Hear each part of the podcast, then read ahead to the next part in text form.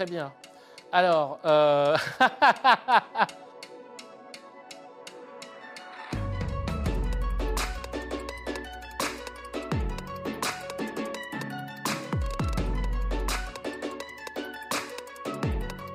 Alors, je suis baptisé copte en Égypte. Mon grand-père, du côté de ma mère, est égyptien, copte, et toute, et toute sa famille. Par contre, je n'ai pas eu d'éducation religieuse. Déjà, mon grand-père étant déjà, euh, on va dire, euh, très euh, éloigné de- d'une pratique euh, religieuse orthodoxe, ma mère d'autant plus. Toutes les questions liées à la spiritualité sont revenues pour moi beaucoup plus tard dans ma vie, d'abord à travers, on va dire, les œuvres de la culture pop, des Beatles à Stanley Kubrick.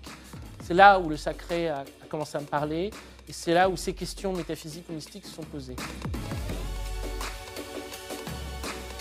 Une série qui est diffusée encore aujourd'hui, que j'aime euh, énormément, énormément, qui date déjà depuis un bon moment, mais qui continue, qui continue, c'est une série qui s'appelle Supernatural. C'est l'histoire de deux frères, c'est les frères Winchester, qui traversent les États-Unis et qui, chassent des démons. Très vite, ça se transforme en réexploration de toute l'angéologie et de toute la démonologie euh, biblique, mais vue d'une façon complètement autre.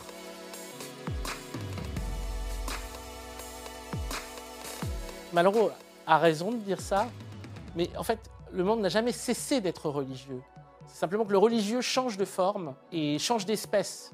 Mais tout le monde économique et politique a une dimension religieuse. Donc je dirais le 21e siècle sera aussi mystique non religieux.